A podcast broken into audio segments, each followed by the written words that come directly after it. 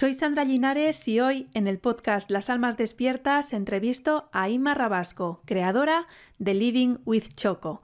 Desde el crecimiento personal pregona el derecho a saborear la vida como hacemos con el chocolate, con sus dulces y amargos, nada de una felicidad edulcorada. Inma cree así en una actitud chocolatera de la vida, bañada en humor y amor. Hablamos de cómo ella consigue comunicar lo que piensa sobre lo que está sucediendo desde el humor y el amor, desde el no juicio, la compasión y la empatía. Así logra sembrar la duda, que las personas que la siguen se cuestionen las cosas y se acerquen. Ella tiene clientes de diferentes posturas sobre la situación actual. Nos explica qué cosas ve en sus sesiones, tanto con personas que no se dan cuenta de lo que sucede, como con las que sí que ven y cómo las acompaña. También nos cuenta cómo se nos está vendiendo el bien común y el civismo como los faros que deben guiar nuestras decisiones cuando en realidad debemos guiarnos por la integridad para sentirnos bien con nosotros mismos. Ser coherentes con nuestros valores hace que tengamos una buena autoestima y nos acerca a la felicidad. Para terminar, hablamos del adoctrinamiento en las escuelas, qué cosas se enseñan y cómo, y cuáles intencionadamente se obvian, y de cómo cree ella que debería ser la educación. Esta entrevista está disponible en las plataformas de podcast habituales, Spotify, iVoox, Apple Podcasts, etc., y también en vídeo en YouTube y Odyssey. Así que, si quieres vernos las caras, ya sabes dónde estamos. Por último, quiero pedirte que compartas esta entrevista con todas aquellas almas despiertas que conozcas. Necesitamos sentirnos unidas y apoyadas. Te dejo con la entrevista.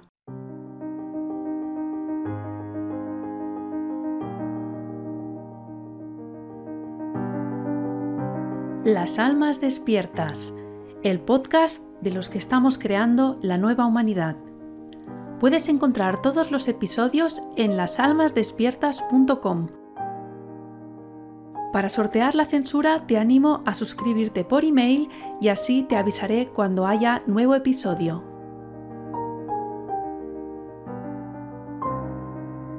Hola Inma, ¿qué tal? ¿Cómo estás? Bienvenida al podcast Las Almas Despiertas. Pues estoy muy bien y muy contenta, Sandra, de estar contigo. ¡Qué bien! Yo también. De verdad. Eh, bueno, para los que nos ven y nos escuchan, voy a decir que no nos conocíamos, nos conocimos hace dos días porque las dos teníamos ganas de esta entrevista y, y vamos, la conversación fluyó que vamos, parecía que íbamos las dos en moto. Y me dijo Inma, pero estás grabando, estás grabando porque esto es muy bueno, tal. Y yo dije, no, a ver, nos estamos conociendo, estamos pensando a ver qué contamos y tal. Pero bueno, mm, la cosa fluyó mucho, o sea que a ver qué nos sale hoy, que tampoco lo hemos preparado mucho, también tenemos que decirlo, ¿eh? hemos dicho, vale, vamos a hablar de lo que está pasando, pero mucha idea de lo que va a salir no tenemos, confiemos en que, en que va a salir guay. Totalmente. Y podemos ya empezar citando a Rudolf Steiner, Steiner, que él hablaba de la intuición, la inspiración y la imaginación. Y creo que cuando... Rudolf Steiner es el, el, el del Waldorf. Sí, sí, sí, pero es un de todo, es un filósofo, eh, dramaturgo, o sea, es la leche, era, era la leche, ocultista también, este, y él hablaba de esto, entonces, de no tanta razón, no, no, tanto, no tanto darle poder a ese, a ese lado, ¿no? De analítico y de prepararnos todo, y más dejar fluir también, a ver qué pasa, confiar. Vamos A, darle homenaje. Venga. Venga, pues a ver, lo, lo primero que, te gusta, que me gustaría preguntarte para, empezar esta charla eh, es, o sea, ¿cómo lo has vivido tú, todo desde el confinamiento? ¿Cuándo empezaste a darte cuenta de que todo esto era un timo y que aquí había gato encerrado? Me empecé a dar cuenta súper lentamente, muy poco a poco, eh, conforme por, por el discurso de los medios, sobre todo por eso fue. Ahí dije, mierda, porque soy periodista de base y claro, una de las primeras cosas que te enseñan, yo que sé, sospechas y todos los medios dicen lo mismo, que bueno, más o menos las noticias suelen ser parecidas porque todo viene de un par de agencias y ya está, pero todo al unísono y no había casi opinión. Era todo muy, muy, en general la sensación era como una especie de obra de teatro. Y ahí empecé a sospechar, dije, mierda. Y claro, poquito a poquito ya la cosa se fue, ya, ya dejaron de ser medios de información y se han, bueno, se han catapultado como medios de, persuasión. Y eso ya es, ya no es, ya no es periodismo, ya no es periodismo para mí. Sí, porque normalmente em, cuando hay noticias de cualquier tipo, de cualquier tipo, sobre todo si son políticas o así, siempre hay unos canales de televisión o unos periódicos que dicen una cosa, otros dicen otra, dices, ¿sabes? O sea, por ejemplo, con el tema de independentismo, si tú mirabas TV3, tú sabías lo que en, Cataluña, en TV3, pues sabes que, de qué van a hablar, pues que van a estar a favor y que no sé qué. Sí, había opciones. ¿Perdón? Había opciones para elegir, digo. Sí, pero, o, alguna, o alguna tele pequeña, local, que, dijeran algo diferente, pero no, es que era, eh, el discurso era pero total, o sea, idéntico, clavado, incluso a veces eran frases idénticas, ¿no? Ahí va. ¿Cómo puede ser? Esto se lo han pasado antes. Y también yo como he vivido mm, algunos años en Francia, pues entiendo un poco el francés y entonces en casa consumimos, pues yo qué sé, radio francesa y hay un programa Sud, radio, algo así, que yo lo veía por YouTube y había ahí una genetista que no me acuerdo del nombre, mira que la sigo un montón y mm, no me acuerdo, este que es maravillosa, ya te lo pasaré si acaso, y mm, ella empezó a decir cosas y ahí había más debate que en España. Dije, oh, oh, aquí debate, allí, allí no, ahora, como, a ver, ¿qué pasa? Y ella empezó a decir cosas como genetista súper fuertes. Y ahí se empezó todo el, tema. Porque tengo que decir que yo fui la primera en mi casa cuando mi pareja me decía, Dios mío, esto es muy fuerte. Yo estaba súper tranquila en casa diciendo, yo sacaré una vacuna. Yo. dije, dije la palabra. Dije la, palabra, con V. Esto lo puedes. Esto no creo que pasa. no creo que pase. Por una vez. Por una vez no pasa. ahí fíjate, fíjate de lo que estamos hablando. Como periodista, ¿cómo puede ser que yo no pueda decir una palabra?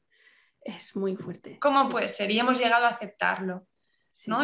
no sé, podríamos, va, lo voy a sacar, que lo tengo aquí preparadito. El artículo 19 de los derechos humanos, todo individuo tiene derecho a la libertad de opinión y de expresión. Este derecho incluye el de no ser molestado a causa de sus opiniones, el de investigar y recibir informaciones y opiniones y el de difundirlas sin limitación de fronteras por cualquier medio de expresión. Derechos humanos. Ya está, ya lo sabemos todos, pero hay que repetírnoslo porque nos, olvidamos. Sí, sí, sí, sí, sí, pero esto, esto se ha eliminado incluso eh, o sea, ya, o sea, y que ya no es que venga de las autoridades o de los medios, no, es que cualquier persona de las que tienen el coco comido ya es, pero ¿cómo te atreves a cuestionar, a dudar? Ya no que digas, sino que hagas una pregunta, ya es, que, parece que nos tenemos que estar escondiendo, ¿eh? O sea, yo sí que, mira, te digo, o sea, bueno, hoy, hoy va a ser un poco charla, a charla, escucharlo yo, ¿vale? ya lo dijimos, que no va a ser solo pregunta o sea, es que o sea, quiero, quiero explicarte, lo quiero explicar y que, y que quede constancia, ¿no? Que seguro que a mucha gente le pasa que estás en ciertas situaciones y dices, bueno, aquí, pues igual ahora, por ejemplo, estamos en la calle, ¿no? Estamos todos sin el trapo o lo que sea. Y entonces, bueno, pues parece que todos estamos de acuerdo, ¿no? Entonces, igual la, persona suelta, ay, hay que ver, ¿eh? Los anti, los no sé qué, no sé cuántos. Y yo ahí, yo, o sea, digo, es que pego unas derrapadas, en plan, porque iba a decir y digo, hostia, ¿no? ¿sabes? Y, entonces, claro, yo misma me callo porque pienso, si yo hablara, si yo dijera lo que pienso, lo que, lo que sé, lo que automáticamente tú, o sea, la persona que tengo enfrente, me juzgaría, se apartaría de mí, eh, quizá no querría verme más y entonces me estoy escondiendo por no ser rechazada o por no tener una discusión, ¿no? Porque sí, o sea, y a veces pues puede pasar con, alguna persona que, sea conocida o incluso alguna amiga, y dices que una amiga que no ves mucho, no dices, bueno, pues no voy a decir nada, porque si yo digo algo, automáticamente cambiará tu concepto sobre mí. Se vas a, empezar a pensar que mm. soy una mala persona o que soy una loca.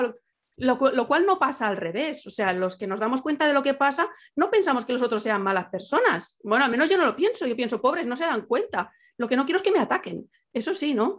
Pero, eso de, callarnos para que no nos juzguen o para que no nos rechacen, es muy heavy que esté pasando esto.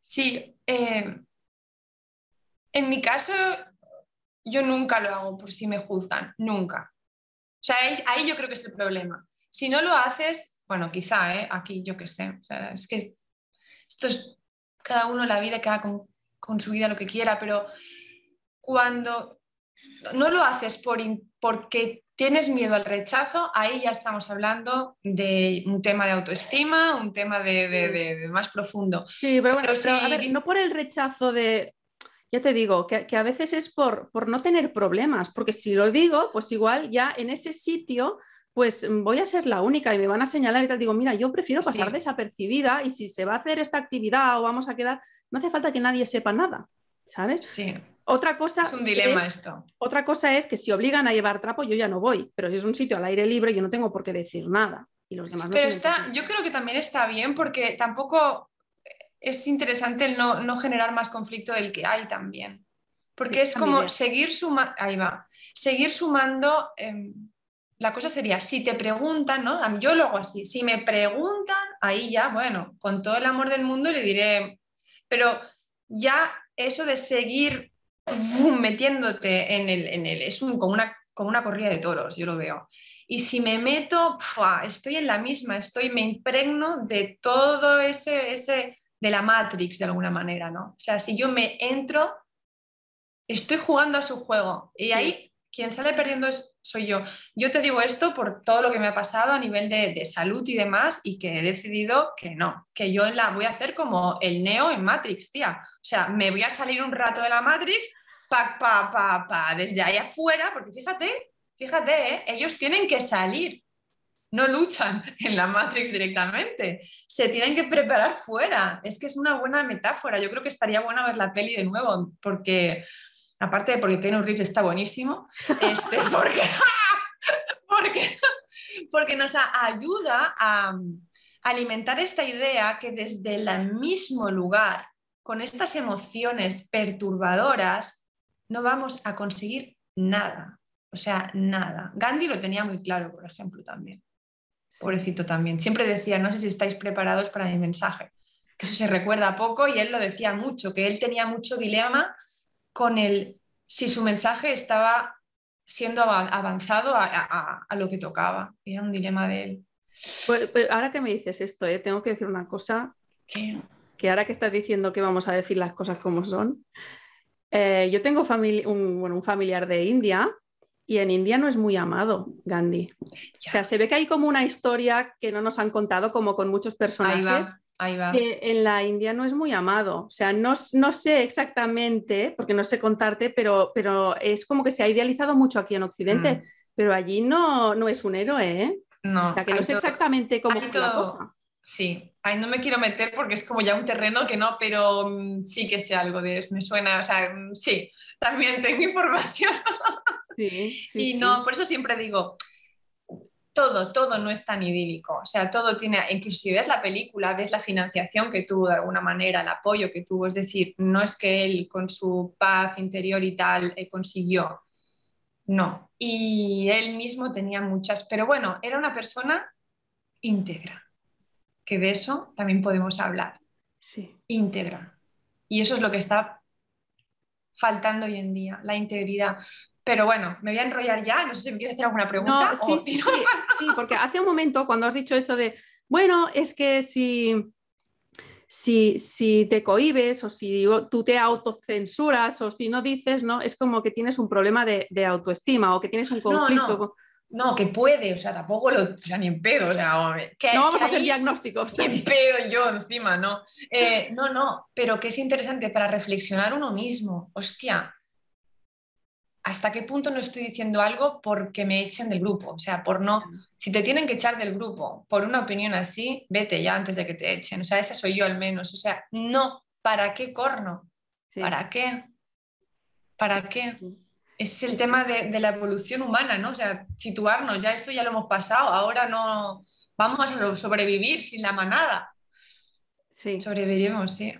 Sí, claro, es, pero es que esto que dice, claro, vamos a sobrevivir, a sobrevivir sin la manada, sí. O sea, lo que está llevando es mucho a lo que, lo que el propio sistema ha buscado, ¿eh? el aislamiento. El aislamiento. Claro, los que nos damos cuenta de lo que mm, está pasando, estamos como, como islas en medio de un 95% de personas que no se enteran de la película.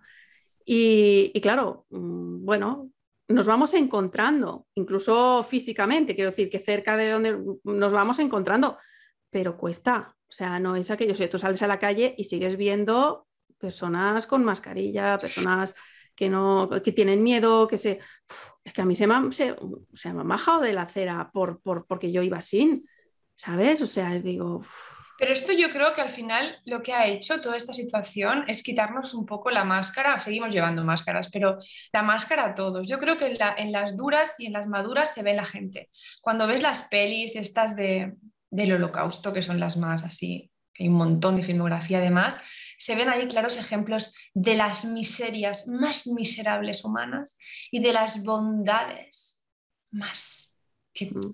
no puedes ni creer dices, Dios mío, ¿dónde puede llegar el ser humano? Sin ningún interés, o sea, sin ningún sin ninguna cosa familiar ni de, ni, un amor de este ¿no? paternofilial, nada, por el simple hecho de ser otro ser humano, lo que podemos llegar a ser, a hacer por, con la bondad, eh, guiándonos. Y en cambio también, ¿no? ante ese miedo y ante ese pánico, la gente también se convierte en, en, lo más miserable. Es decir, al final las situaciones nos hacen ver, hacen que nos, nos mostremos las situaciones peligrosas, las situaciones que nos ponen ante, ante con el miedo a flor de piel. Ahí sale cada uno de nosotros, en esencia. Y sí, es un poco triste ver que en esencia somos miedo, mayoritariamente somos miedo. Y mm. yo también, ¿eh? O sea, no lo, yo miedo al otro lado, pero al final, por eso, hay que equilibrarlo y decir, oye, cuidado porque al final estarás en el mismo lado, ¿eh?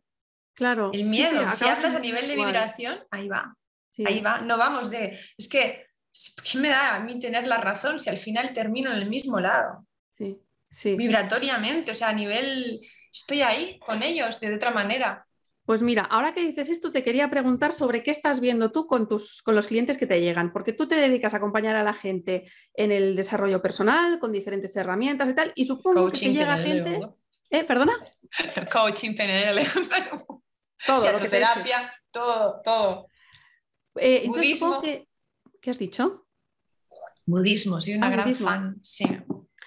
Pues, eh, pues eso, que supongo que te llega gente de, de, todas las posiciones o todas las posturas eh, respecto a lo que está pasando ahora. O sea, gente que no se entera de la película y se cree todo lo que dicen los medios y gente que sí que se... Y, esa gente pues tendrá miedo y tendrá sus preocupaciones y, ya está. Y luego también habrá gente que se da cuenta de todo y, se siente también tiene miedo, también tiene miedo, ¿no? Entonces, eh, cuéntanos un poco, ¿qué te está llegando y cómo les ayudas, cómo lo gestionas? Mira, lo más, lo más, ellos ya saben mi opinión porque la mayoría, bueno, todos mis clientes, no la mayoría, te diré el 99,9% vienen de Instagram, o sea, son ya, llevo ya casi cinco años, son somos una comunidad bonita y vienen de ahí o después pues que me recomiendan eh, de fuera del mundo instagramero pero bueno, que, ya me conocen, ya saben mis opiniones y demás. Entonces, me he sorprendido porque incluso no solo desde las clientas, sino desde los mensajes, ¿no? Diciendo, buscando consuelo de alguna manera, buscando ah, incluso aprobación a veces. Eh, no sé si te os ha pasado a, ti, a vosotros también, que cuando se, se ponen el, la agujilla, te dicen, me, me la he puesto. Ya, así que me ha pasado. Y tú dices, ¿a que sí? Y tú parece que tienes que decir, ego te absorbo. O sea, mm, ¿qué esperas que te...? Y es muy, muy interesante. Y en el, con los clientes y demás, un poquito pasa eso, como que... Como si me siento ahí un poco profe. Digo, no, no, yo aquí profe no. O sea, no te voy a dar lecciones de nada. Aquí lo que vamos a hacer es cuestionar. ¿Por qué? Porque en el crecimiento personal lo primero que se hace es cuestionar las creencias de uno mismo. Yo por eso en redes no puedo no hablar de esto, porque si no cuestionas lo que está pasando, ¿qué corno te va a servir cuestionarte a ti mismo si no cuestionas también lo que está pasando a nivel mundial, global, planetario, te diré? Si no cuestionas, o sea, el cuestionar no se basa solo en el propio crecimiento y buscando una felicidad y un bienestar, no. El cuestionamiento es, jope, no sabes hacia dónde te lleva, pero es la, la, la, la la luz, la, la, cerilla que se enciende. Cuando uno se cuestiona, ¡ah! ahí aparece todo y ahí se puede conectar incluso con lo que decíamos anteriormente, con esa intuición, con algo mucho más elevado que la razón y la, lógica. Entonces yo les abro, yo abro, yo abro puertas. Yo siempre abro puertas, no, no, porque no creo en verdades ni, en pedo. lo que me sorprende que, te, que gente que te sigue en Instagram y ya saben cómo tú piensas, porque tú lo has dicho abiertamente, eh, si ellos son totalmente pro sistema, ¿no? Y que se lo creen todo, me sorprende que vengan contigo, ¿no? Para que les ayudes cuando igual pueden estar pensando que eres una radical o una loca. Muy guay, muy guay, muy guay, muy guay esa pregunta, me sale muy guay. A ver, dime, dime. Em, pues porque creo que yo desde el principio que empecé a hablar fui muy consciente de que quería hacerlo desde mi lenguaje.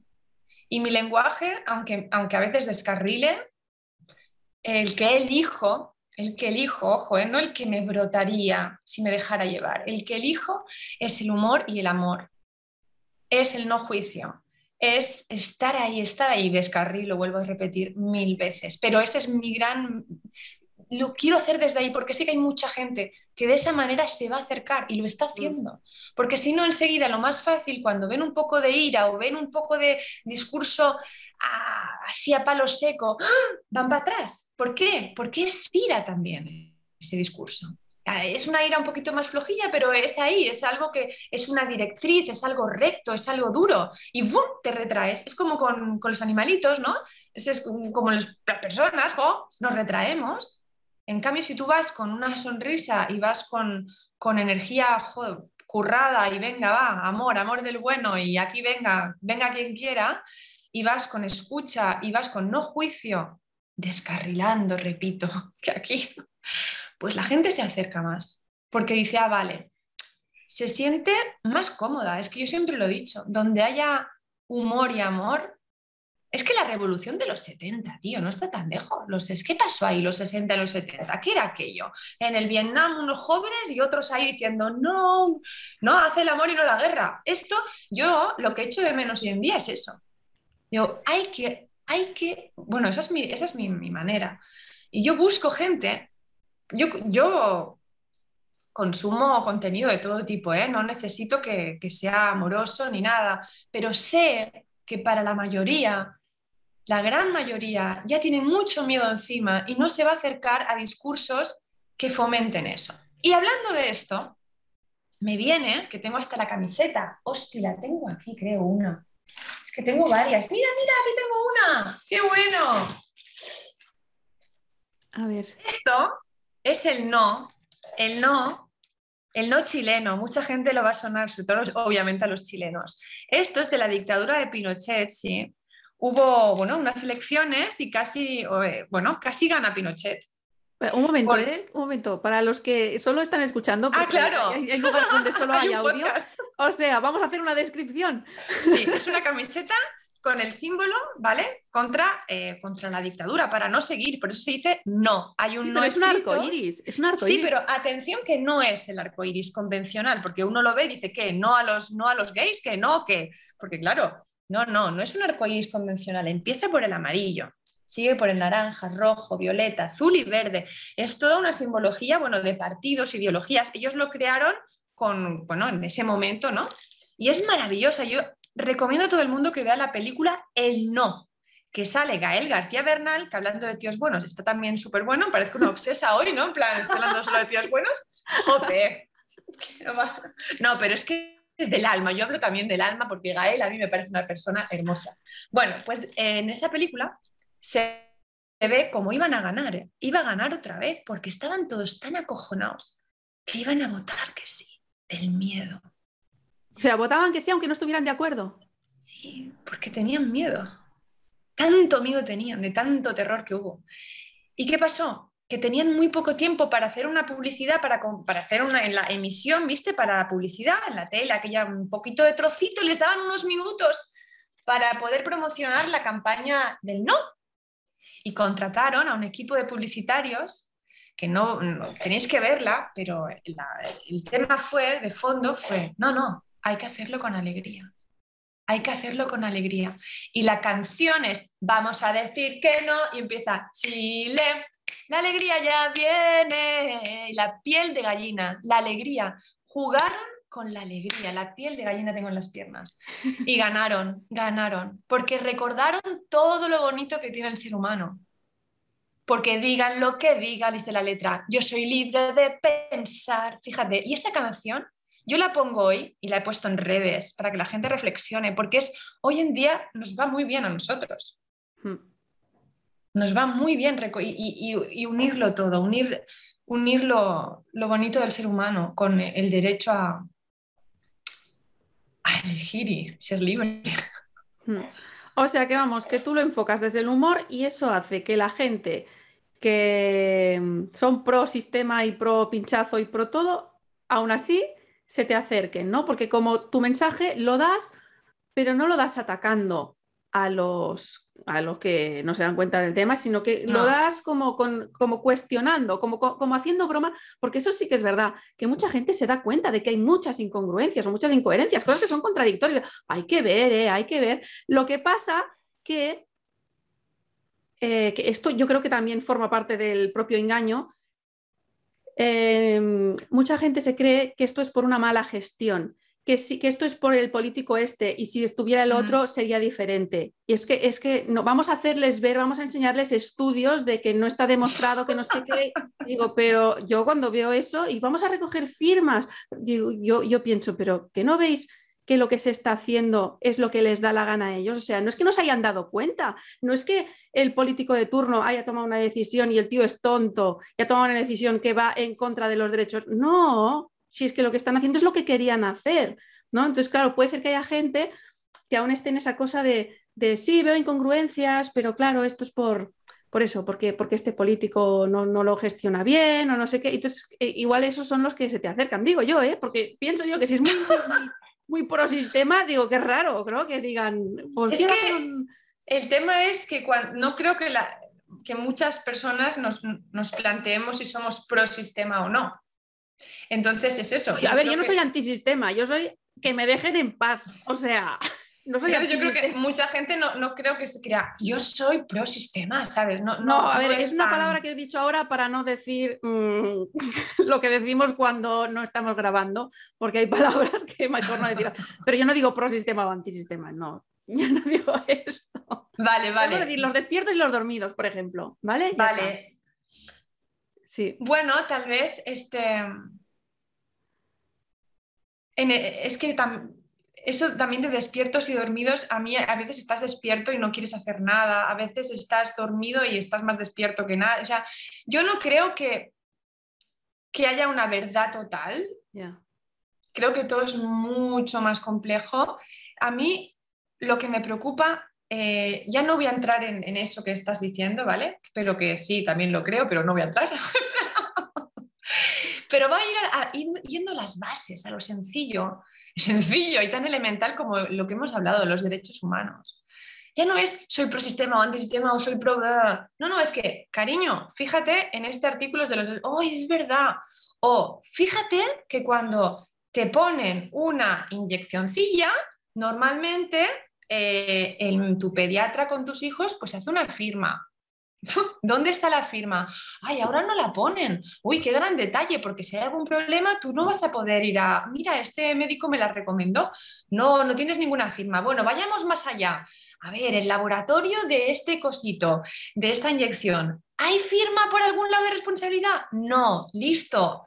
Yendo a lo básico, a lo básico.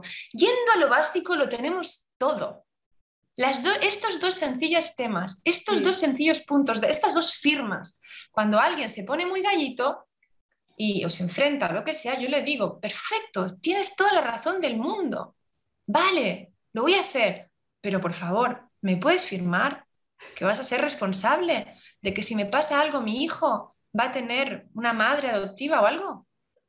¿Me firmas tú? Porque ni el gobierno lo hace, por eso no es obligatorio. La única razón es esa, porque serían responsables de los efectos adversos. Hay un artículo súper interesante que, no tengo aquí. Eh, a mí me encanta googlear en otros años, porque salen cosas.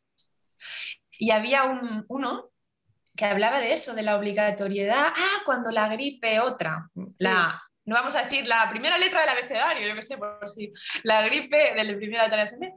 La de Habían hecho una entrevista, ahí va, y, decían que yo estaba en Argentina y la pillé, por cierto. Este, y había una entrevista que decían, ¿no? Eh, que era un, no sé, un médico ahí súper famoso y decía, sí, sí, a favor totalmente, pero claro, hay un dilema de bioética, no sé qué, y claro, el gobierno nunca, y ahí lo dice, nunca va a poner la obligatoria ningún, no lo van a poder poner porque entonces tendría que hacerse responsable, está textualmente, de los efectos adversos. Es la única razón, porque todo lo demás están haciendo que se llama coacción. Yo, por ejemplo, en las redes también hablo de eso. Vamos a pensar en qué es la palabra coacción. Hice una encuesta, sin hablar del tema, ¿eh? dije, ¿cuántos de vosotros creéis que tenéis libertad de opinión? Así, sin hablar del tema. Nada, una locura, salió el 90% que no. Luego, ¿os sentís coaccionados? Lo mismo. Lo mismo. ¿Creéis que los medios de comunicación están coaccionando, están ejerciendo la coacción? ¿Creéis que el gobierno está ejerciendo la coacción? Sí. Mm. Todo el mundo decía sí. Súper fuerte. Y... Pero, una cosa es que aparte de, de la coacción, es que aun la gente que cree que lo está tomando libremente, o sea, que, que, que va a pincharse libremente, no lo están decidiendo libremente, porque la información que les ponen delante está filtrada, sesgada y tal. Por tanto, no están pudiendo decidir libremente porque no tienen toda la información. Es que es eso, también otra, otra de las cosas que hay que decir en estas charlas bases, sin, sin nada, sino de cuestionamientos y de preguntas que, que sean sencillos, que no sean para yo la que, las que hago yo para acercar, también digo, oye, mira, mi padre, justamente mi padre, hizo un ensayo clínico que yo me enteraba hace nada, eh, y, para en vez de tres pastillas, tomar las tres en una, estas cosas raritas, y de, no sé, la tensión y no sé qué más. Y sabéis que como era un ensayo clínico, le hicieron leer todo, pues toda una serie de cosas que tienen, que están obligados a informarte. Ah, ¿Lo has leído tú? No, tampoco. A ver, o sea, es que es muy fuerte. Ya hay tantas cosas elementales que simplemente es ofrecer, ofrecer, ofrecer. Y ahí el que, el que toma, toma y el que no toma, no toma. Pero te sorprenderías de cuánta gente se queda ahí. Hmm. Se queda, hmm. se queda ahí. Y eso hace un efecto. Yo confío plenamente, confío plenamente en que en que con el tiempo y con Djokovic y demás lo conseguiremos. vamos, nos va a salvar.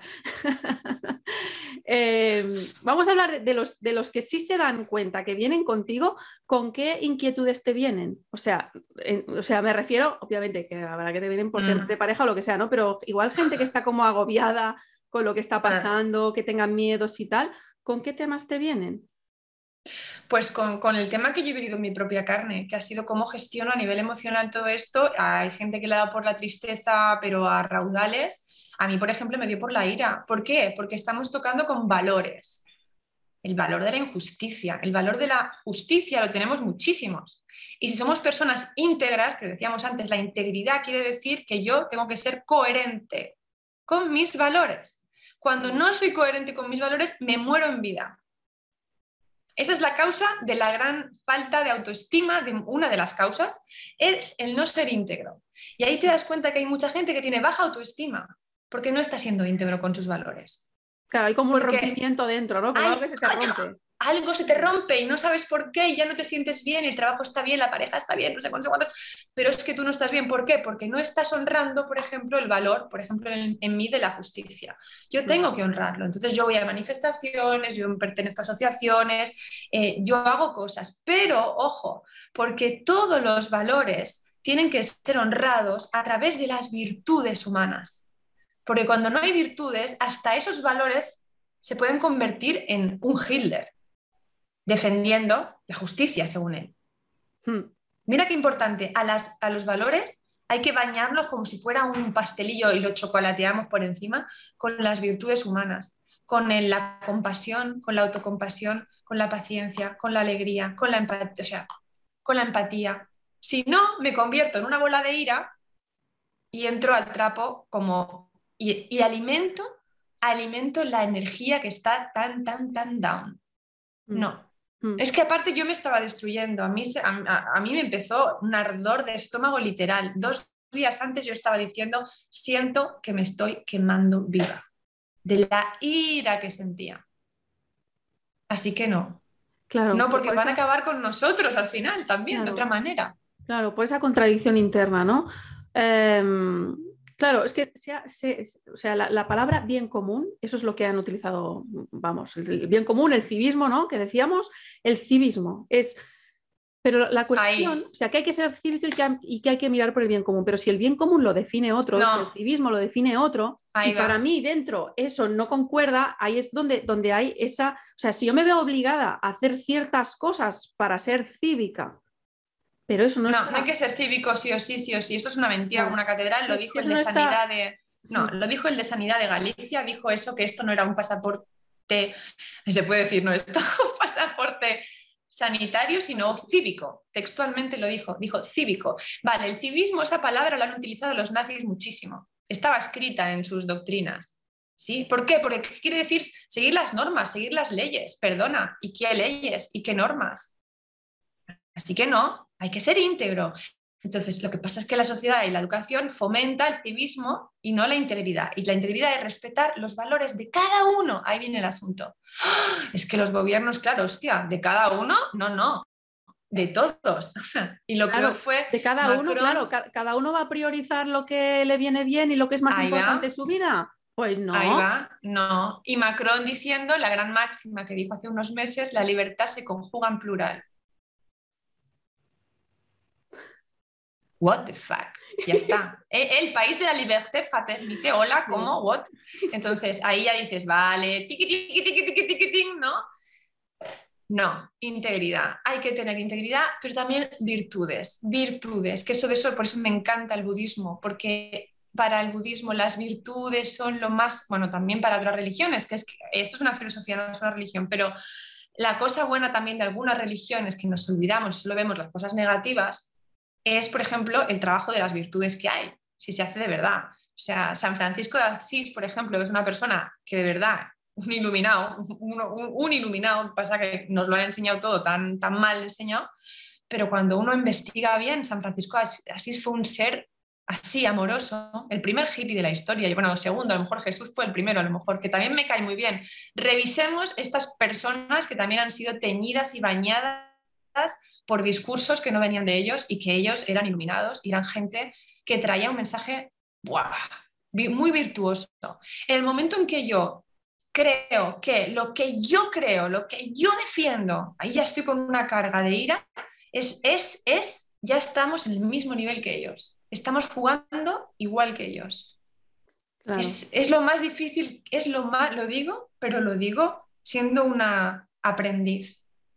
Por eso también uso mucho una imagen que viene del teatro, que es de donde yo vengo, que en el teatro, en el escenario, ves solo lo que se enfoca. Donde está el foco, donde está la luz, es lo que se ve. Entonces hay que elegir, ¿no? Y los actores se pelean, ¿no? Por esa luz a veces en escena. Entonces yo recuerdo eso porque es muy interesante. No podemos vivir las 24 horas enfocando un monotema. Lo digo por nosotros mismos. ¿Por qué? Porque dejamos de ver todo lo que pasa en escena. Dejamos de ver todo lo bonito que hay en esta vida. Dejamos de ver todos los milagros que pasan cada día y aparezco aquí yo una, una, una no sé, unos pero es que es verdad. Y gana, ganan ellos. Porque el móvil, por ejemplo, y todas las tecnologías lo que quieren hacer es quitarnos la atención también. Nos dan mucho, pero nos quitan mucho. Y cuando se nos quita el poder de la atención, es esto también es esto, es yo no poder decidir quitar mi atención de este tema para saborear la vida. Por cierto, es mi eslogan, es mi, fíjate que es mi eslogan, saborea la vida como el chocolate. Este, y eso es muy importante, que no me quiten el poder saborear eh, de los pequeños placeres de mi hijo sonriendo. Digo, digo tonterías, pero no, esas tonterías para mí son la vida misma. Em, así que es eso, si dejamos que nos roben eso, es que están ganando. Si nos ponemos emociones negativas a, full dentro nuestro y dejamos que nuestro foco solo esté en ese lugar, nos han ganado. Hmm. Clarísimo lo tengo. Al menos a mí me ganaron, ¿eh? En un momento hmm. me ganaron. Sí, sí. Claro, es que ahora cuando hablabas de, los valores, de las virtudes, hablábamos del bien común, tal. Claro, lo que, lo que, bueno, te iba a decir lo que ha pasado en el último año y medio, pero no, es que esto viene de muy lejos, ¿no? Es, es una infantilización de la sociedad, o sea, una infantilización de los adultos. O sea, a veces em, yo veo adultos que son como, como niños en cuerpos de mayores, vamos. O sea, las actitudes podrían ser como las que hay en un aula. Ojalá, ojalá, porque los niños, los niños se cuestionan mucho, mucho. ¿Sí? Los niños dicen, hostia, los niños dicen todo el rato, ¿no? ¿Y por qué la sábana es, Ah, ojalá fuera. verdad, pero a ver, yo me refiero a infantilización en el sentido negativo de, yo te digo. Sí, de, yo te digo qué es el bien común. Ahí va. Y tú, pues no te lo cuestiones, te lo digo yo que es el bien común. Paternalismo. En concreto, ¿qué acciones? Ya no solo te hago una definición así vaga, no, no, ¿qué acciones? Pues quiere decir, tienes que hacer esto de esta forma tantas veces al día y tantas personas máximo, y esto sí, lo otro no. Oye, hubo un momento, te juro, que hubo un momento cuando estábamos en la desescalada que yo, mira, miraba, digo, a ver, ¿qué día de la semana es hoy? ¿A, qué pueblo voy? Porque yo vivo en un pueblo, entonces para cualquier cosa me tienes que irte o a la ciudad. Yo vivo en un pueblo al lado de Girona, entonces o voy a Girona o voy a otro pueblo, o, pero, pero, ¿sabes? Los que vienen en Barcelona, pues eso igual ni les importaba, cogían el metro y ya está, pero aquí a la de esto te la estaba saltando ya, ¿no? Bueno, pues sí, me la salté no sé cuántas veces, ya te lo digo. yo también. Hombre, porque claro, si empezabas a mirar, a ver qué día de la semana es hoy, qué hora es, a qué pueblo voy, a qué... O sea, era una cosa decir, pero, pero y, entonces te pones a pensar y dices, pero, pero ¿qué estoy haciendo? O sea, es que me importa un pimiento, es que si, me para la policía, les voy a decir porque voy al médico, que voy al súper, o sea, es que no sé, porque aparte... Ahí va, es civismo. es que, es que lo, que tenías que hacer, o sea, es que era, era una gilipollez enorme, ¿eh? pero con la palabra, es que tenía, nos daban un papel, no sé si en Barcelona lo usabais, pero un papel de justificante de de a dónde ibas, a qué hora y con quién y la dirección de desde dónde salías y a dónde ibas, pero te lo hacías tú mismo. No te lo tenía que hacer la otra persona, ni, ir al ayuntamiento que te sellaran, te lo hacías tú mismo. Y yo pensaba, y tengo que ir imprimiendo cada vez que salgo de casa con la fecha del día. Y digo, pero qué gilipollez. O sea, nos están tomando el pelo. es que es eso. Hago yo misma. Y si no lo llevo, me van a, me van a meter una multa porque no me he hecho el autojustificante. Pero, pero que nos, toman por imbéciles. ¿o Pero eso ha sido siempre, siempre, lo que decíamos antes, se nos ha educado desde el civismo, no desde la integridad, no desde el cuestionamiento. Entonces yo como, lo que, pues, pues estoy acostumbrada a que el profe decía esto y yo lo hacía, sí o sí, sin preguntarme si estaba bien o estaba mal, sin cuestionar, pues ahora voy a seguir a la autoridad igual porque confío en ellos, una cosa no patriarcal. De, esto piramidal se dice, arriba abajo, ¿no? Estructura piramidal, a la caca. Yo siempre he pensado que todos iguales. A mí me pasó me pasó que, te lo dije, creo que, estaba comiendo un helado con mi niño, me senté en un banco y vino la poli a decirme que no. Y le dije, perdona, bonita, ¿cómo que no? Pero es que casi se lo dije así, no voy de chula, es que de verdad me, me quedé tan estupefacta que mi actitud fue bastante altiva. Fue como, ¿perdona? Porque era como, esto que es una... Me encanta el teatro del absurdo. Dije, esto es una obra de teatro. Y me dijo mm, que no, que está prohibido por el bicho que a lo mejor está, está en, en las superficies, ¿no? En plan, y yo, Vale. Total, que se fueron y entonces digo, pues nos sentamos en el suelo. Y volvieron. Está prohibido sentarse en el suelo. Me agarró un ataque de risa. Yo ahí ya me arremangaba y mi pareja me dijo, Ima, por favor, Ima, por favor, que está el niño. El niño, claro, la policía, le encanta la policía, porque no sé por qué, con los bomberos, la policía, que me miraba, claro, me miraba como mamá, ¿sabes? Y yo en plan, y yo por dentro pensaba, ojalá me lleven arrestada y ojalá escriban, razón se sentó en el suelo. es que están absurda. Por eso mismo, ojalá, pero, pero me pudo la situación de mi hijo más que nada, que, era como un poco trauma. Ya no, pues si uno es consciente de un trauma, intentamos evitarlo, pero fue como, nada.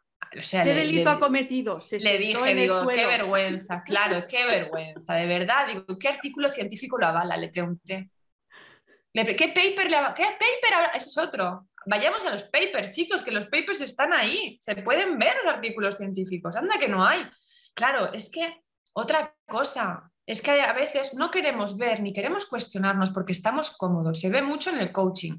Cuando tú empiezas a hacer unas preguntillas y demás y de golpe la otra persona se da cuenta de que el tema, por ejemplo, está en la pareja o en el curro y no tiene ganas de hacer cambios, se acabó el coaching. Pues esto es lo mismo.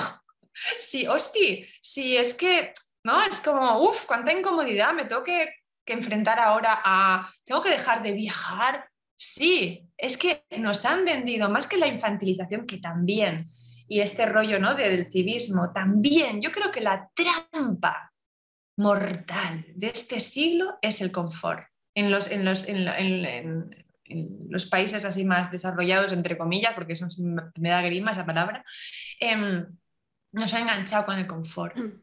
Y ojo que en el coaching también se dice, la zona de confort es mala pues nos han enganchado con el confort. Yo con mi tele, con mi sofá, con mi viaje a Bali, con mi tal, con mi guay, que ya me siento libre. No, eso no es la libertad.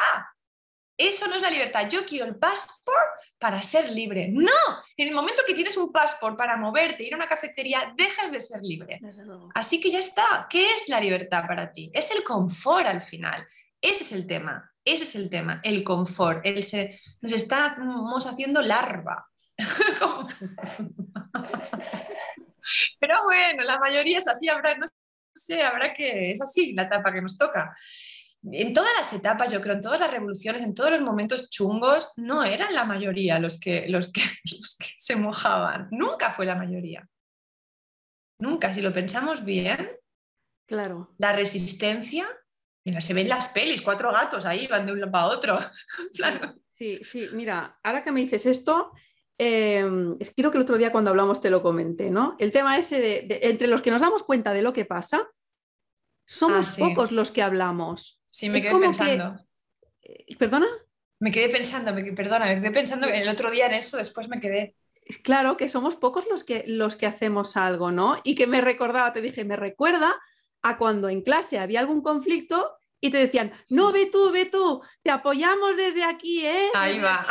La cosa iba mal, se esfumaban todos, ¿no? Y si iba bien, era en plan, ah, qué bien, todos a chupar del bote. Pero, a ver, apoyarme no quiere decir que estás de acuerdo conmigo, pero no haces nada. Vamos todos en grupo, si acaso, y si quieres hablo yo. Pero, vamos todos, ¿no? No. Entonces, eh, eh, por, eso te, por eso te decía yo que tengo esa sensación, ¿no?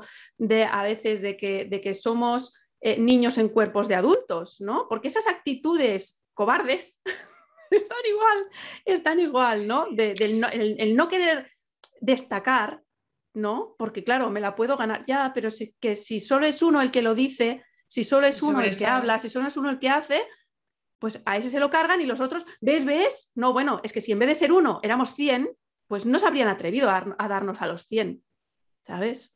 Esa es la cosa. Que yo creo... Eso es... eso es siempre perdona, di, di, di. que me embalo. No, ¿qué dices? Si yo creo, dime, dime, que me encanta. Y yo creo, dime, dime. Que, ¿Sabes que dicen que en España, eh, que es de los países que más mm, se han pinchado, ¿no? Y dicen, no sé si vamos por el 80 y pico, 90, no sé qué. Pues permíteme cuestionarlo. Es que yo lo cuestiono todo, incluso eso, porque ese dato también eh, viene del gobierno y viene de los medios de comunicación. Puede ser que se estén inventando que vamos por un 90% para que, para que nos creamos los despiertos que somos, despiertos entre comillas, ¿eh? o sea, los que, los que no queremos pincharnos, para que nos creamos que cada vez quedamos menos y nos desanimemos. ¿sabes? podría ser, podría ser. No, es que no, lo podemos saber. No lo podemos saber, todo, todo es posible, hay tantas, hay tan, todo es posible hoy en día, yo ya flipo, yo ya mirando el cielo y viendo las líneas blancas, ya flipo, ya digo, todo es posible en este mundo, hay que ponerle mucha onda, pero creo que siempre ha pasado estos momentos, aunque ahora vivimos como, ah, es lo peor, siempre, o sea, cuando yo mi con mi madre que viene de la, venía de la posguerra, dura, era, estaba en uno de los más pueblos más pobres de España, o sea, pasó más hambre y más todo. Yo le decía, mamá, tía, pero tú, qué guay, ¿no? Porque lo tuyo solo puede ir para mejor. O sea, o sea, de dónde vino, claro, el país también, o sea, pero ahora yo, que vengo de una buena época, solo puedo ir a peor, le decía. Y es que en periodismo lo único que aprendí, no es broma, pero lo que más aprendí es esto. Chicos, la historia es... Sí, montaña rusa, ¿no? sube, baja, sube, baja, sube, baja. Volvemos a tener una época de, control, de, dictadura en un punto, de censura, de, querer controlar algo. Y, la situación es de, ¿no? de, miedo, de, pues es la que han vivido muchísimos de nuestros ancestros, mis abuelos, que, y los, no sé los tuyos, pero los míos estuvieron ahí cuatro años corriendo con bombas y mil historias eso lo llevo en los genes también, tú también, lo llevamos en los genes. Mm. Bueno, ahora empieza a aparecer, pero de otra manera, estamos viviendo una situación de otra manera y luego vendrá más compleja y de otra manera, pero esa es lo que nos toca de alguna manera, es por algo también. Y acordémonos de la peli otra vez Matrix, que, solo era él, ¿eh? No pasa nada por ser pocos. No pasa nada. Yo el tema de la, de la cantidad a mí siempre me ha gustado la calidad. O sea, es que una. Y al final es eso, fíjate, Einstein era una sola persona la que consiguió, o sea, es lo que le llegó a él, porque esa información era lo privilegiada, le llegó a una persona y de ahí, ¡flum! Entonces es lo mismo, da igual que seamos pocos, porque qué información nos puede llegar y qué eco puede hacer. Hostia, es que, es que es maravilloso. Ese es otra vez el mundo de Rudolf Steiner. no, no, es estar en este mundo material y racional donde ¡ah! si yo me centro, claro, si yo me centro en lo material y en, que el, y, en los datos y en lo racional, ¿no? en la lógica aplastante, vamos, me da chuchi. Pero como yo no creo en eso y voy más allá, quiero ir más allá, decido ir más allá. Porque igual que estamos hablando de esa educación y de ¿no? que está todo tan... También en la educación, aparte de infantilizarnos o, hacernos cívicos, nos han enseñado solo una parte de la historia, y no solo de la historia, de cómo entendemos la historia, ¿eh? de Colón y demás, no, no, no, nos han hablado solo de unas personas. ¿Vale? Entonces, por ejemplo, este genio del que hablo, que es un, un genio, Rudolf, no le hemos oído hablar ni oiremos hablar de él. Es decir, pero hay toda una historia maravillosa, maravillosa para demostrarnos que la vida es muchísimo más mágica. Y, es, que, es que el estar vivo en sí sería una paradoja. Estar vivo, para mí cuando me pongo negativa es, una paradoja. Porque es como digo, tío, estoy viva, coño. Es que la vida es amor y es esperanza y es luz. Es, ya está. Luego hay, estamos en un mundo dual y todo es más complejo, pero en la chispa, esa es luz. Es que a mí eso me flipa. Cada vez que me conecto con eso, yo veo luz por todos lados, claro.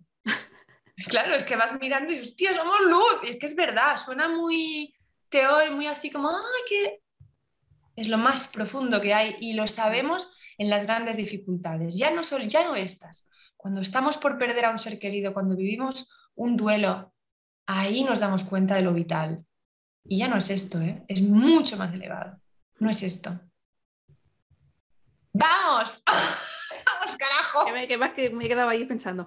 Eh, Inma, quería preguntarte una cosa, ahora que mencionabas el tema de educación, lo que nos han enseñado, lo que, los, personajes que conocemos, los que no y tal.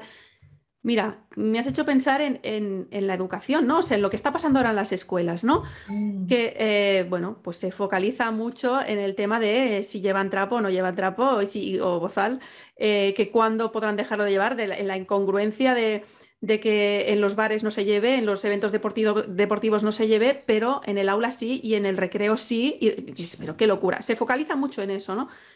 Pero el contenido. también, también hay, mucho más que eso. O sea, yo creo que eso también es una, una maniobra de distracción para que no nos demos cuenta de cómo se está cambiando a marchas forzadas lo que se está enseñando en las escuelas. O sea, yo creo que mm. cuando dejen de llevar bozal, aún está el adoctrinamiento. O sea, yo que estoy en grupos de, padres y madres y tal, a veces me llegan em, eh, deberes, o sea, cosas, mira, mi hijo ha traído hoy esto de deberes, ¿no? Pues un análisis sintáctico de, una frase, ¿no? Los que van sin trapos son unos irresponsables. Analiza la frase. Pero a ver, ¿no había frases? ¿No había frases para analizar?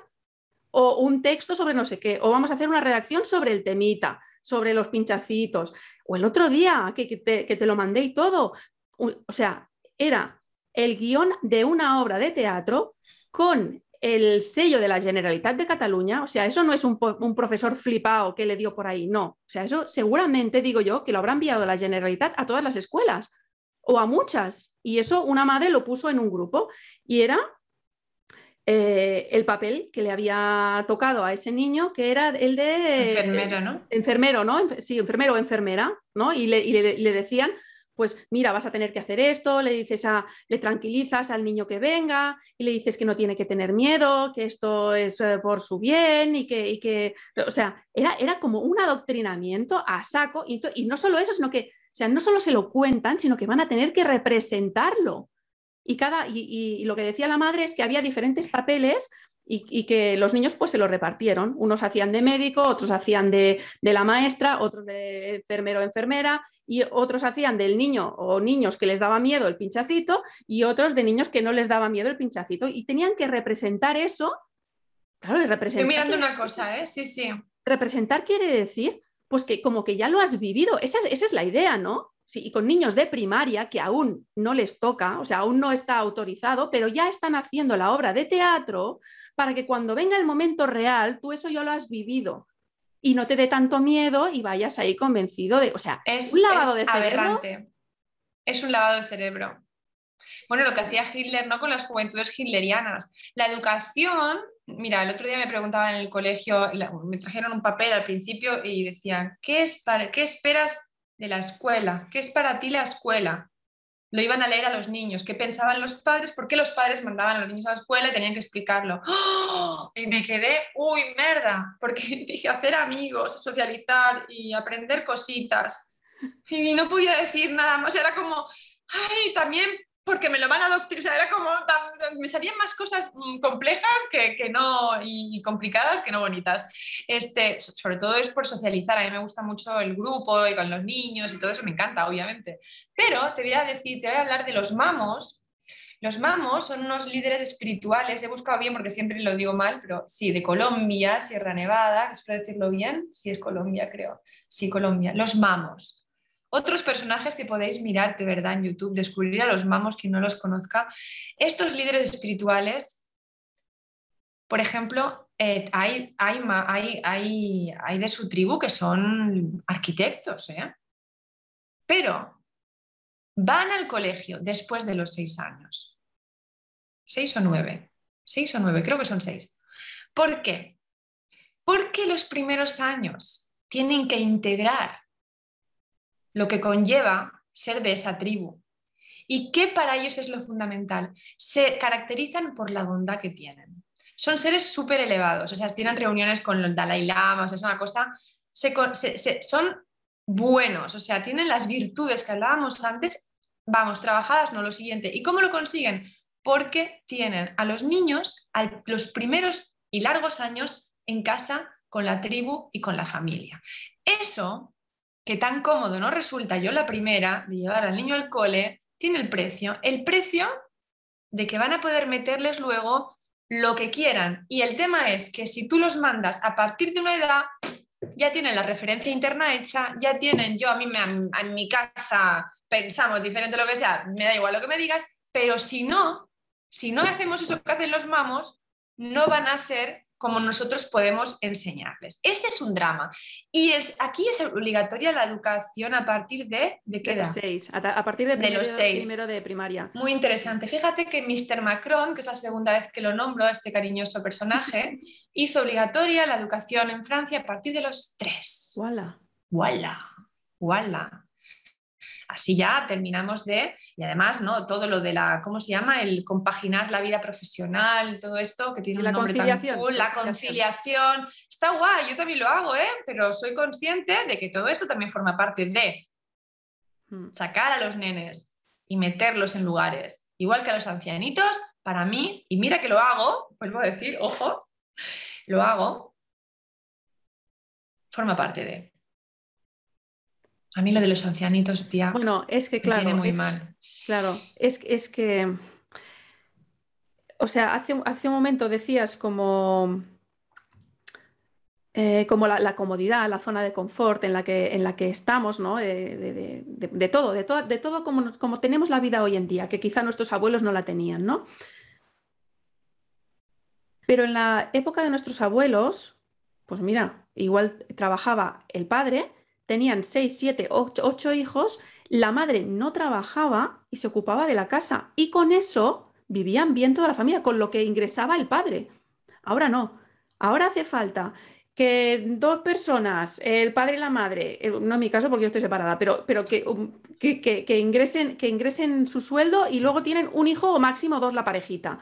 Y aún eh, que nos, a ver si nos ayudan eh, los padres o a ver si pedimos una subvención de no sé cuántos. Y claro, como los dos tenemos que estar trabajando todo el rato, pues tenemos que llevar al, niño a algún sitio. O sea, las escuelas, bueno, ya desde el kindergarten, ¿cómo se llama esto? el la guardería primera, luego el preescolar, eso ya es una parca, una parca coches, o sea, una parca niños, ¿no? los hay muy bonitos, los hay muy bonitos. Sí, Con pero, mucho amor pero, pero sí. Pero, que si no, fuera si no fuera porque, porque, porque necesitas trabajar, ¿por qué un niño de 4, 5, 6 años tendrías que llevarlo ahí? Porque dices, pues si estamos bien en casa, pues si ya hay otros niños en el pueblo, ya jugamos y tal. No, es, ostras, los llevo allí porque porque sí, porque es que si no, ¿qué hago? Necesito ir a trabajar para ganar dinero. Luego sí que hay la gente que dice, no, la socialización, no, porque tienen que inmunizarse, tienen que coger todos los virus de la guardería. Y sí, y la socialización es lo que digo, pero ¿qué socialización? Ni que nada. O al menos, al menos ahora, a partir de primaria, eso no es una socialización normal. Hay maneras que siempre, que siempre ha pasado, antes no había, y hay maneras de socializar, y hay maneras de, de generar los mismos encuentros, habría, hay maneras posibles. Yo aquí no hablo porque yo aquí lo que te he dicho, no soy aquí ejemplo de nada, pero es verdad que, no lo haga. ¿Viste lo de antes que decíamos? De la gente que, que se, que se inocula, pero ¿qué tal? Esto, yo sería un ejemplo, por ejemplo, yo estoy aquí comprando algo en lo que no termino de creer, fíjate, o sea, hay gente, en función, ¿ves? ¿Y qué soy despierta o dormida? O sea, es todo tan complejo, entonces yo esto lo veo y no lo he comprado, no, no lo he hecho. No quita que yo tengo fome súper o sea, con mi hijo tengo súper claro fomentarle la referencia interna. Te lo decía el otro día, yo le hago cuestionar las normas. Yo no quiero que sea cívico a todo precio. No quiero. Pero no porque por mí, por él, porque yo sé que el, el mejor regalo que le puede hacer un padre y una madre es darle valores y virtudes. Es el gran tesoro que le puede dar a un hijo aparte del amor, que lo baña todo. Me re ñoña. Pero soy muy ñoña, chicas. Y mira que anda que no he renegado yo de esta ñoñería mía y ahora es como, Dios mío, expándete, expándete. Mm, entonces, sobre todo darle el poder al niño de eso que tiene dentro. Es que es maravilloso. Eso, ahí, hacernos responsables también de eso. De, de darlo, porque por ahí también antes los quedaban en casa y todo eso, porque no había otra manera y tal. Mi madre, por ejemplo, la pobre, no iba al cole, este, pero tampoco le fomentaron ni valores, ni virtudes, ni nada. O sea, era como, uh, por lo que se podía, porque mi, mi abuela, pues eso, limpiaba en el riachuelo, o sea, un montón de cosas. Ahí no había ni agua corriente y tenían corral para hacer caca, o sea, hola. Iba, iba todo trapo todo el día la abuela, eh, la mamá. Pero claro, los mamos, por ejemplo, sí que lo hacen. Sí que son conscientes del papel de los niños, o sea, es tribal, es una, una tribu, wow, por favor, investiguen sobre los mamos, que son muy bonitos. La verdad que... ¿Ves ahí el foco? Cambiamos un rato el foco para nutrirnos. Sí, sí, sí. Oye, una cosa, em, que me gustaría que nos contaras esa anécdota que me comentaste el otro día de la obra de teatro esa, que cuando, o sea, esa, esa, cuando yo te mencioné la obra de teatro esta que les están haciendo ahora hacer en el colegio, tú me mencionaste otra. Terror y miseria. Terror y miseria del Tercer Reich de Brecht. Sí. Esta obra es una obra de teatro que os invito a leer en los tiempos que corren. Ya sé, hay gente que no lee teatro, pero esta la vais a leer porque es muy fácil, son como escenas cortitas y es cada escena es un universo diferente, es una situación diferente, personajes como relato un costumbrista, diferentes situaciones, ¿sí? clases sociales, momentos de la Alemania nazi. Entonces es súper interesante, es maravilloso. Si podéis verla en obra, hay que verla. Porque te haces como, ves más lo cotidiano de lo que pasaba. Entiendes más lo que pasaba. No es como una típica peli grandilocuente o un libro sobre los campos, algo como, no, no, sino algo más normalito.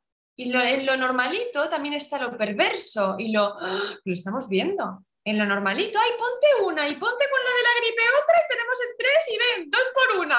Esta cosa que se va haciendo cotidiano Eso ya pasaba en la Alemania nazi.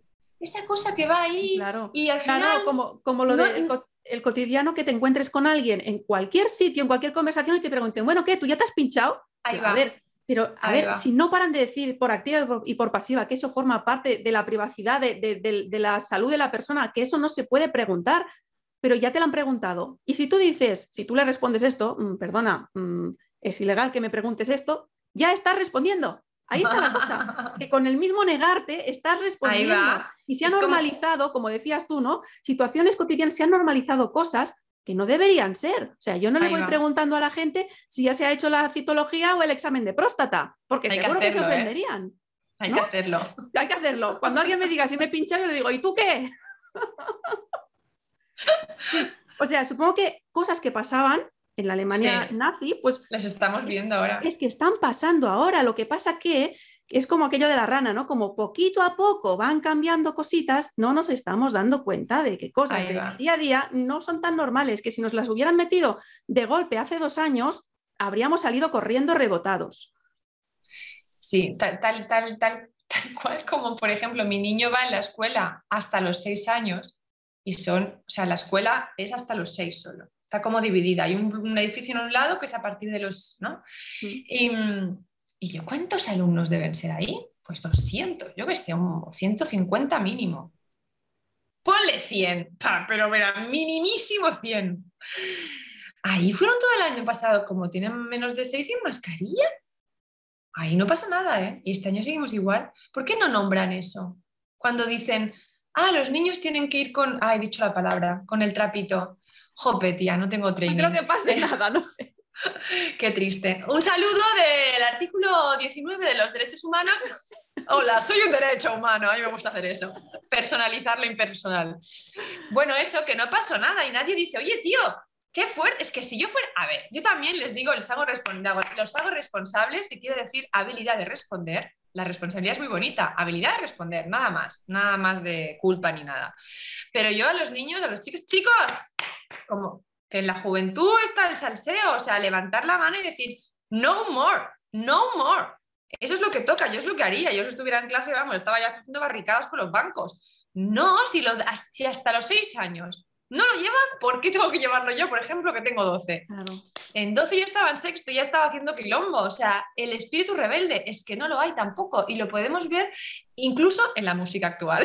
ya quieres que vaya a hacer un análisis de la Sí, música a ver, a ver, a ver. Claro, que se escuchaba en los 60 y en los 70. Ahí había un discurso político, había, había una rabia. También en, en mis, en mis años 90, principios, había un grunge también, ahí había un antisistema, el punk también anteriormente, o sea, eran, pero ¿y hoy en día qué hay? ¿Qué suena? No, ahora hay el. Bachata. Bueno, bachata y el, y el este, el reggaetón. Que es, vamos, ¿Y ¿Cómo esto- son las letras? Si las Ponme escuchas, son, pompis, total- son ponme el- denigrantes. Es culo, teta, teta, culo. Dices, pero- pero- Tentáculo, tú, ahí va, ahí va. ¿Y qué vamos a ¿Ves de- dónde está? Está un poco en lo que se puede encontrar sería en el hip hop, en el rap, pero que no es un movimiento de ahora, viene de, de y ya tienen sus añitos. Yo sigo algunos que ya tienen mi edad, pero tienen unas letras maravillosas. Eh, pero lo del otro, ¿dónde está? ¿Dónde está la, la- la- la crítica social? O sea, yo ahora pongo Pink Floyd, The Wall, y yo la- lo pongo para los para, para cuando me hablan de pinchacitos en los niños, pongo esta canción y nombro, nombran a los profes como parte del ladrillo del muro. Es que es tal cual. Me flipa esa canción. Es, es Children, Children, es que, es que es, me da piel de gallina también. A ponerse Pink Floyd a toda leche. Claro, no hay este espíritu a nivel de música, fíjate qué interesante. Y, y- eso dice mucho de la juventud, porque la, la juventud y música son uno. Es interesante, ¿no? Lo tiro ahí, no porque soy, lo digo yo, es interesante, digo, es interesante para yo me quedarme pensando también, digo, es un, buen tema para ir dándole, ¿no? Y, y es los niños tienen que, las- los jóvenes también tienen que ser responsables en este sentido, ¿eh? en la habilidad de responder y, y cuestionar y decir no, hasta aquí. Igual que anda que no han hecho barricadas en las unis por cuestiones políticas y demás, joder, ¿por esto no lo vas a hacer? Madre mía, por esto hay que hacerlo. Mira, Ya no. ahora que me dices esto, ahora que, claro, cuestiones políticas en Cataluña, pues es el tema de independencia. A mí me hacía mucha gracia, no sé si aún se hacen, ¿eh? pero durante, no creo, el confinamiento no creo, pero después sí, eh, cada día a las 10 de la noche, creo que era, o de 8 a 10, se, cortaba la meridiana en Barcelona.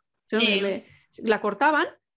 Y, Pero esto después ya del, del, temita, o sea, después del confinamiento y tal, y cada día la cortaban. Y yo, claro, yo no he ido a verlo en persona, pero pienso, llevarán el trapo, ¿no? O sea, independencia, ole, libertad, no sé cuánto, con el trapo puesto, porque claro, eh, o sea, no se dan cuenta de que tú estás pidiendo una independencia, pero que te están manipulando totalmente. O sea, estás pidiendo libertad y no te estás dando cuenta de que la libertad fundamental de respirar, de pensar, de, de, cuidar de tu salud, te la están quitando. Y al final el tema de independencia es un tema político es una manipulación, que es que, que ni a favor ni en contra, que ninguno, que me da igual, que me dejes en paz, que quiero vivir mi vida tranquila. no vamos a vivir la vida tranquila. ¿eh? Eso ya es interesante también de, reflexionar y de empezar a... También, ¿no? Eso, estábamos acostumbrados en ese confort a tener una, más o menos, una tranquilidad, ¿eh? porque yo que me fui a vivir a los 24 años a, a Buenos Aires, que en el 2001 petó y yo llegué en el 2004. Y yo vi un Buenos Aires muy, muy, muy, muy, muy caído. Y aprendí mucho allá. Allá estuve en Latinoamérica 10 años. Y aprendí tantas cosas que cuando llegué aquí yo explicaba, chicos, que esta estabilidad, mm, ya sé que nos hemos criado en los 80, 90, algunos, ¿no?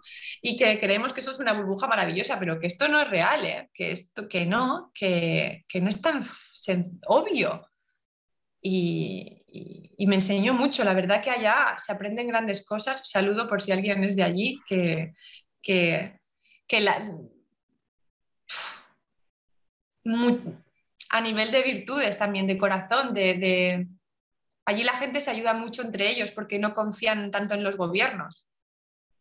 Entonces, vale, hay, hay hay una parte súper negativa, que ya lo conocemos todos y es de la que se habla siempre, pero hay una parte súper positiva que es esta, es que la gente eh, se, ayuda.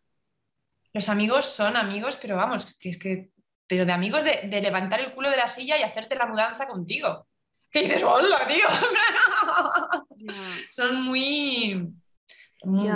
Es que eh, me haces pensar que cuando el confinamiento ¿no? se decía, no, de aquí la solidaridad, sí, la solidaridad manipulada, vamos a aplaudir. O sea, el aplaudir es lo mismo que el recoger firmas, no sirve para nada. O sea, sí, el, aplaudir que encima en todos los países se hacía igual, qué curioso. En todos los países se hacía a las 8 de todo el mundo, ¿eh? Hostia, tú, que se le ha ocurrido a alguien me acuerdo, ha la voz, ¿eh? Me acuerdo de un médico que salió, dejen de aplaudirme y aún me, que me aumenten el sueldo.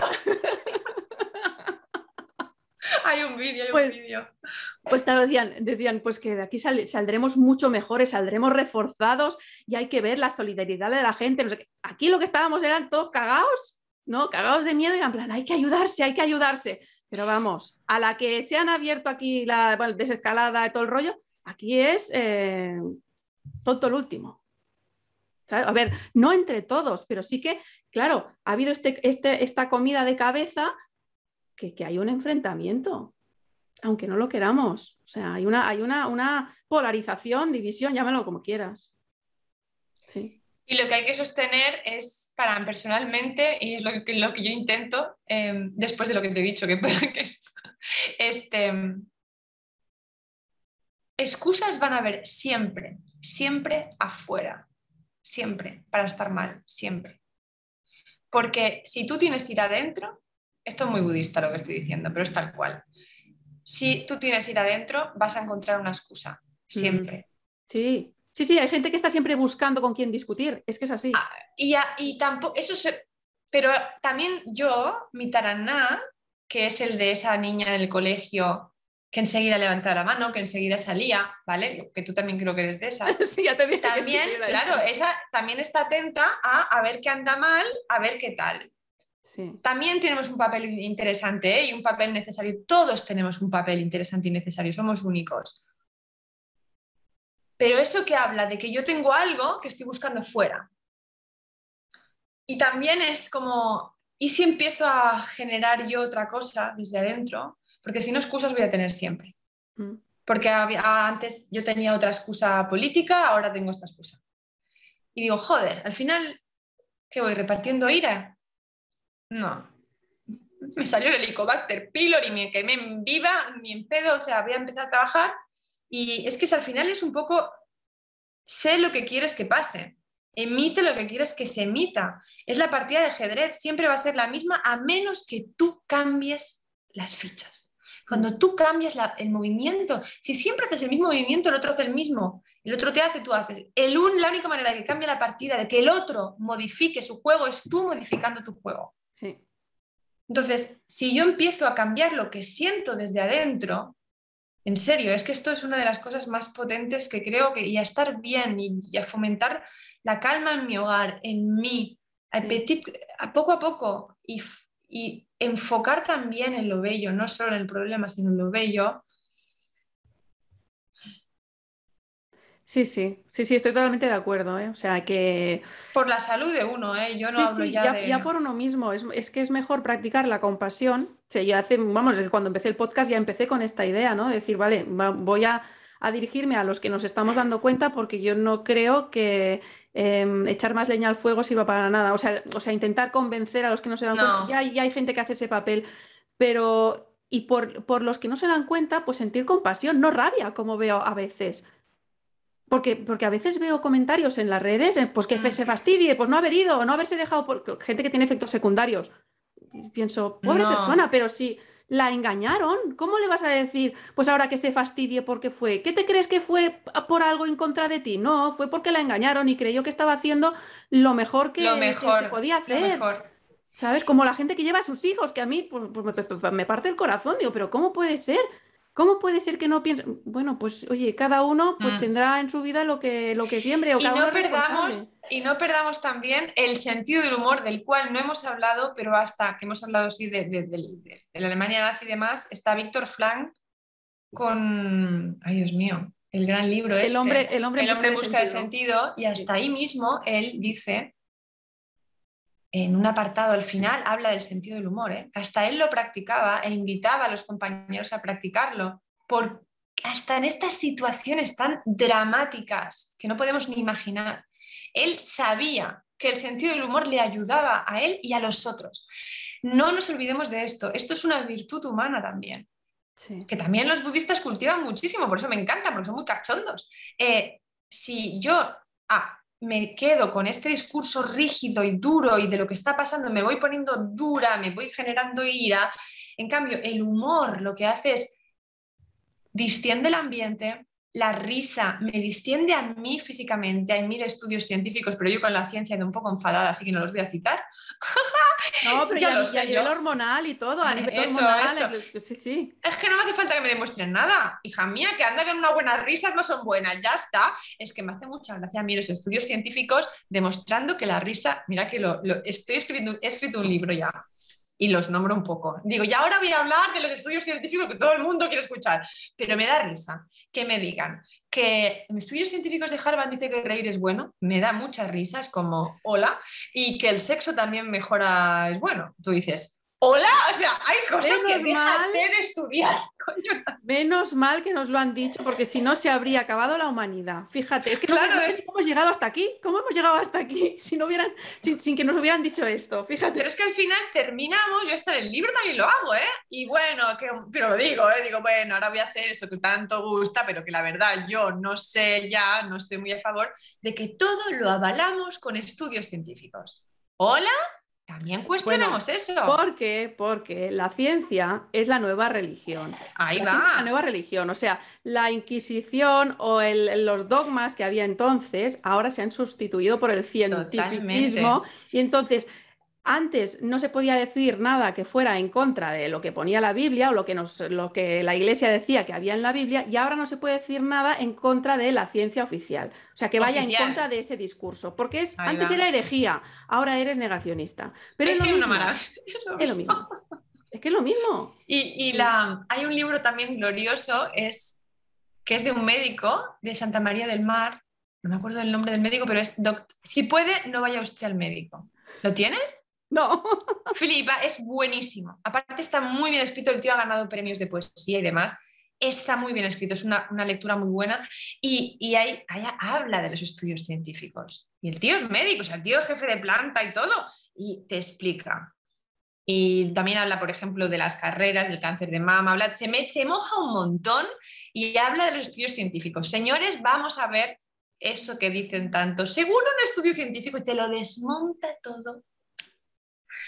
Glorioso. Yo es que me encantaría entrevistarlo. Mira, podría ser una buena persona entrevistar eh, sobre esto. Ah, primero pregunta a ver en, qué onda anda, pero, pero ese libro es previo a todo esto, ¿eh? Y es maravilloso, maravilloso. bueno, a quien le interese este tema, ya hay un, hay un eh, episodio del, del, podcast publicado, es el, eh, el 11, el 10, bueno, el de la, el de la mm, doctora Olaya Sánchez Crespo, donde hablamos de muchos de estos temas. Se llama Cuando un médico despierta, o sea que los sí, que sí, sí, que despertó, ella lo vi. Si queréis, si queréis escuchar sobre, sobre esto, que ya se despertó ya años antes de que pasara todo esto, pues sí, ella también empezó a cuestionar muchas cosas muchos médicos despiertos, cada vez más, y es maravilloso porque es cuando, ¡ay, gracias! Me encanta, me encanta que los médicos en especial despierten. Me flipa, tienen mucho poder ellos, porque esta cosa, ¿no? Que estamos ahí. Claro, porque están en un pedestal. sí, están en un pedestal y no, olvidémonos de eso también, porque vaya, otro tema, otro tema. Bueno, de eso yo también ya me di cuenta hace tiempo, porque claro, yo pues, pues tengo amigas que estudiaron medicina y entonces Mm, pues claro, te das cuenta de que igual que, y yo, pues cuando estaba, yo también trabajé en un laboratorio de desarrollo de productos alimentarios, ¿no? Esa es la carrera que yo tengo. Entonces, pues yo ahí podía estar teniendo dudas frente a lo que estaba haciendo, ¿no? Y bueno, pues a quién le pregunto o dónde lo busco. Pues pienso, ¿está un médico le tiene que pasar igual? O sea, esa idea que tenemos de que el médico es todo omnisapiente, ¿no? Y todopoderoso, y yo le pregunto y él lo sabe, porque además le baja directamente, no, no lo tiene ni que consultar en un libro, pues eso es falso, o sea, también va a tener dudas. Y a mí me ha pasado veces de estar delante del médico y decir, no tiene ni idea. o sea, lo que me, tú no tienes ni idea, lo que me está diciendo pero yo digo, vale, vale, cojo, me las piro y ya está. Y, no, no, no me voy a poner a discutir, porque claro, si no tienen idea, pero además se cree que sabe más que yo y sabe más que nadie, pues ahí no, pues le dejas y ya está. Pero sí he tenido, he tenido esa sensación. Y es muy descorazonador, ¿eh? Decir, hostia, claro, yo vengo aquí al médico para que me ayude y me doy cuenta de que no tiene ni idea de lo que le estoy contando. Cuando te dicen que es por estrés o una enfermedad idiopática, idiopática quiere decir no tenemos ni idea de lo que te está pasando. sí, Eso es lo que quiere decir. Qué bueno, qué buenísimo. Sí, sí, sí, ya, sí, sí, conozco, tengo también cada uno, no tengo experiencias muy interesantes. Que hay grandes eminencias y demás, pero yo siempre creo que las eminencias en todo son esas personas que son humildes y saben, se saben que no saben todo.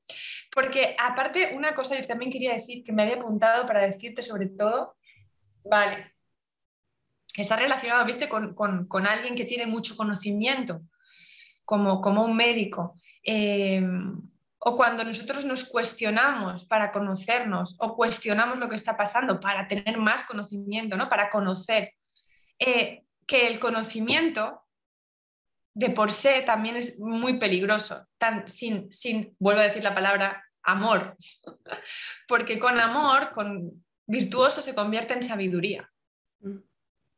Es ahí, el, gran conocimiento no es ese, es el, que, y los sabios suelen asumir que no saben nada y que no saben todo seguro. Entonces tú cuando ves a un médico sabio, es ese que es humilde, ese que es amoroso, ese que sabe que en ti está el gran poder de sanación y te lo dicen, o sea, saben que los que andan con, vienen con el mismo pronóstico, pero hay uno que no cree en sí mismo y el otro que sí, que lo ve como saben que va, tiene más facilidad para, ¿no? para salir adelante, el que cree en él.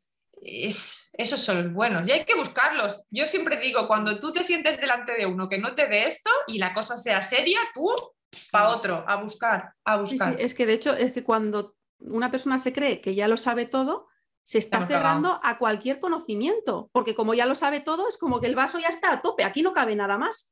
¿Y quién lo dice que lo sabe todo? Él. Entonces ya le puedes decir cualquier otra cosa porque él ya lo sabe todo. Es, tremendo hablar con una persona así que se cree que lo sabe todo. Y es que otra vez estamos en lo mismo, en el saber, en el conocimiento desde, el, desde la razón, desde, la, desde aquí. Y a mí eso me aburre tanto porque creo que la puerta grande está en el otro lado, por el que hemos empezado la charla, por la imaginación la intuición y la inspiración. Ahí está la puerta. Creo, pero vamos, profundamente. Sí, sí.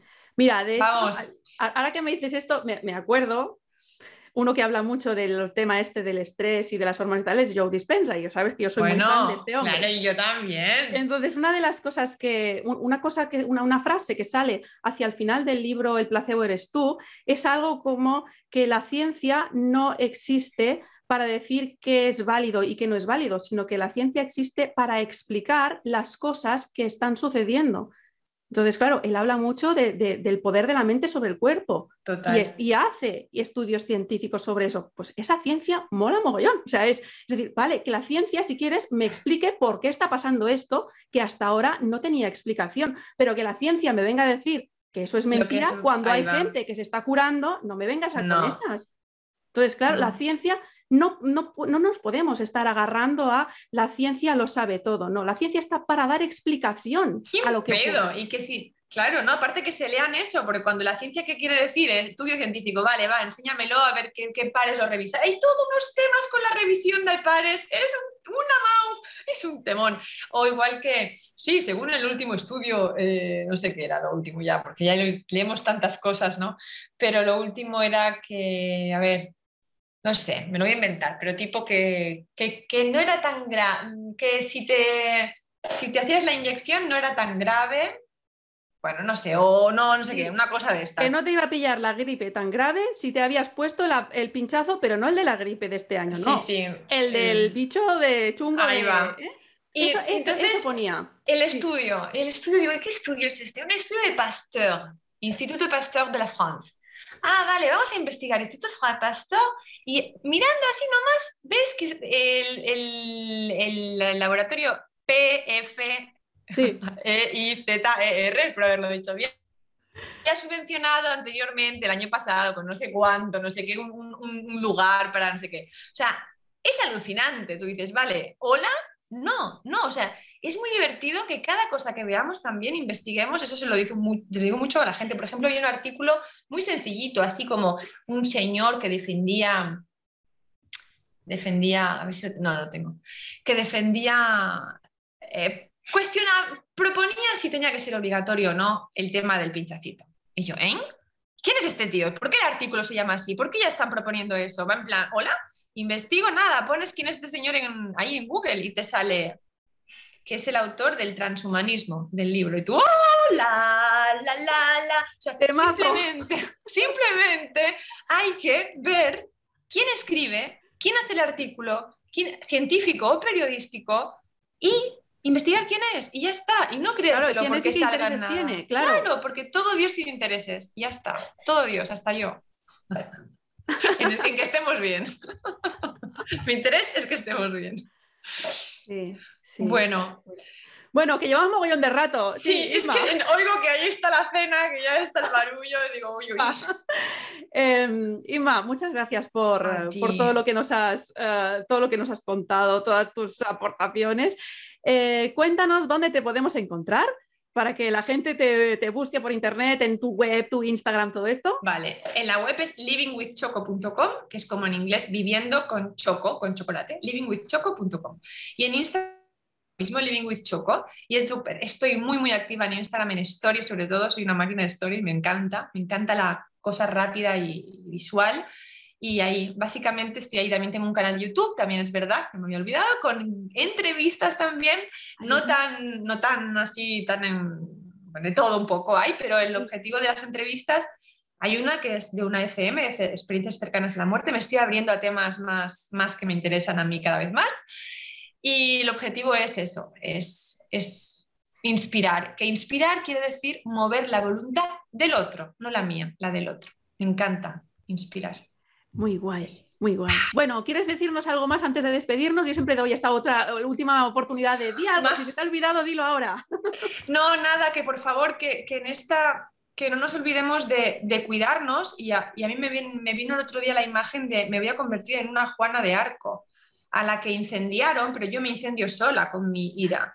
Entonces, no nos convirtamos en Juanas de Arco porque ya sabemos cómo terminó.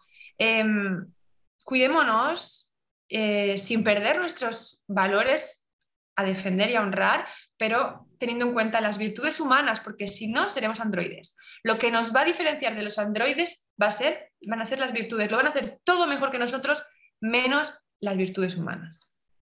Muy bien, Inma. Muy bien, muy bien lacito para, muy buen lacito para terminar.